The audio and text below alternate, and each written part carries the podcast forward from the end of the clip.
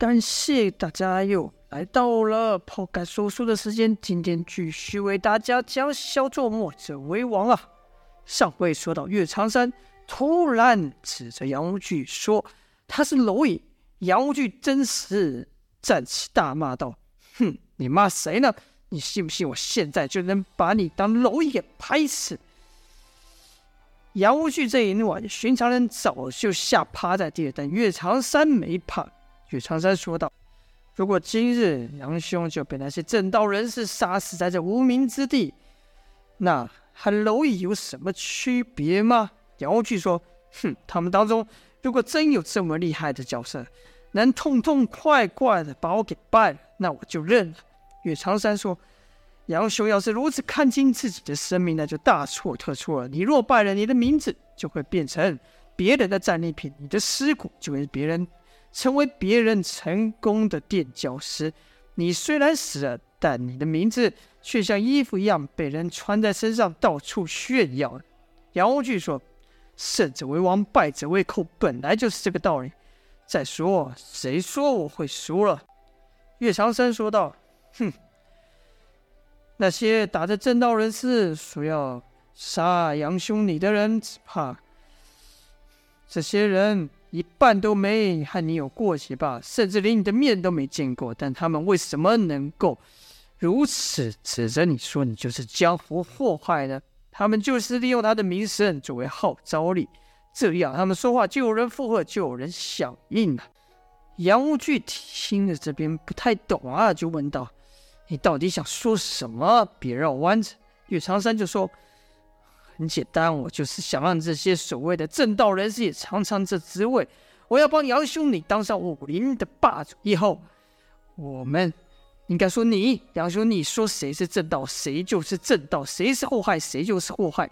他们今日怎么对你，你以后就怎么对他们。”杨无惧听完后一愣，这“武林霸主”四个字吸引到了他了。隔了一会后，杨无惧哈哈大笑说道：“听起来有这么点意思啊！”然后两人又聊了许久，岳长山是句句投杨无惧所好啊。果然没多久，一群正道人士把他们两个给包围了，并且不断的叫道：“杨无惧，你这个是人间祸害，给我出来受死！”这时就看岳长山起身说道：“你们还不配和我杨大哥动手！”我就是能够收拾你们了。说完，岳长山就冲了出来，一手快刀，眨眼间斩了对方两人呐、还把一个人的手给砍断。那几人见岳长山如此凶狠，立刻朝围攻过来。这一下，岳长山就渐渐支撑不住了，先是腰里中了一箭，大腿又中了一枪，而后又被人一记重拳打倒在地呀、啊。一人说道。这人与杨无惧一伙，也是个祸害，把他给斩了。说完，人机一体是朝岳长山飞去。就看血光里反射出两道身影，一剑一道是持剑那人，另一道像乌云一样在他身上，在他上方。而后杨无惧的声音，杨无惧嘿了一声，板门大刀砰的扫下。刚才那持剑之人呐，登时被打了个肉泥啊！这一手。就把那群所谓正道人士给吓傻了，但杨无惧可不会这么轻易就放过他们。眨眼间，杨无惧应该说，杨无惧拿起板门大刀，朝着群人砍杀过去。眨眼间，就听哀嚎声、血肉声、砍杀声不绝于耳啊！杨无惧只把到这些人杀个干净之后，一个都不留，才。回去看那浑身是伤倒在地上的岳长山，哦，问道：“你刚说你想要你能帮我当上这武林霸主？”岳长山则问说道：“你敢当吗？”杨无惧哈哈大笑说道：“我有什么不敢的？我可是杨无惧呀！”就这样，岳长山和杨无惧走在了一块。原来这岳长山是一个山寨的寨主，手下有点人，脚下有些地盘呐、啊。带了岳阳，应该说带了杨无惧回寨后，就对杨无惧说：“当今乱世，强者称王，知道自己能力有限，这寨主当不长久，不如就让杨大哥你来当我当这寨主吧。”杨无惧看了看，说道：“，当寨主有什么好？不如我一个人痛快。”岳长山说：“杨大哥，你先别急，这只是第一步。你要是肯当这寨主，我们把你的旗号打出去，那可就大大不同了。江湖上认识我岳长山的人屈指可数，但不认得你杨无惧的杨大哥，那是少有人在啊。”杨无惧不解问道：“那又怎么样？”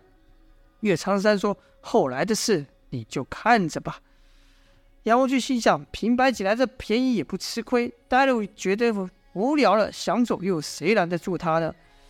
一进寨里呀，这些寨兵视杨无惧如天神般，就像那些想混的人看到铜锣湾扛把子陈浩南一样，那是崇拜的眼神呐、杨无惧这一生看过不少的眼神，有求饶的，有找他报仇的。在像这样视他为神明崇拜的眼神，他也是第一次见。杨无惧也感到心里面很得意啊。而岳长山更是好酒啊，好酒好料，好美人招待啊。杨无惧要做的只有一件事，一件他本来就会做的事，那就是杀人。只是现在杨无惧所杀的人不是他想杀谁就杀谁，而是岳长山所指定的人呐、有了杨无惧，这山寨势力很快就扩张起来了。岳长山当然也不会停下脚步，是疯狂着并吞其他势力。这一切都按照岳长山的计划进行。唯一让他感到例外的是，是打出杨无惧的名号之后，武林上有一些穷凶极恶之徒，居然主动来投靠。这些人可都是狠角色，一人抵好几十人。有这批。穷凶极恶之人加入后，他们的势力何止翻倍呀、很快的时间，他们就成为统治长阳山一带最大的势力了。一日啊，岳长山、杨无惧一边喝着酒，一边看着美人，应该说一边搂着美人的时候，岳长山说道：“杨大哥，下月就是你生日，小弟打算送你一份举世无双的礼物。”杨无惧就祈祷了：“什么叫举世无双的礼物？”岳长山说：“我打听到。”这长白山岭上不知什么时候来了一个天外飞石，这天外飞石是非世间所有啊！若能用天外飞石炼成兵器，这兵器必可成为天下最锋利的神兵。你说这算不算是一个绝世的礼物呢？听到这么说，杨无惧起了好奇心，说道：“这天外飞石真有这么厉害啊？”岳长山说：“当然，大哥。”为了这颗石头，天下间最顶尖的铸剑师都已经聚集在那里了。每个人呢，都试图用那天外飞石炼出盖世神兵呐、但要抽出这一把兵器来，不止材料要，还得配合天时地利人和。而这时机就要来了。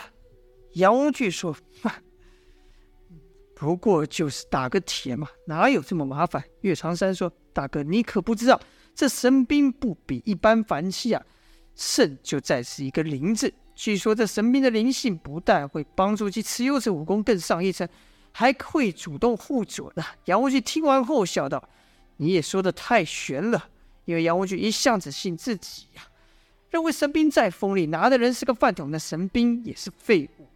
可岳长山没有笑，一脸认真说：“我算出来了，下月十五就是那天外飞石炼满千日之日。”那日呢，会出现异象，天狗会把太阳给吃下肚，届时日月将无光，大地将陷入一片漆黑中。如此异象，百年罕见，自古以来只有几种情况会出现：一种是有绝世奇人出世时；一种就是有凶灾发生之时；另外一种呢，就是有绝世神兵问世之时啊。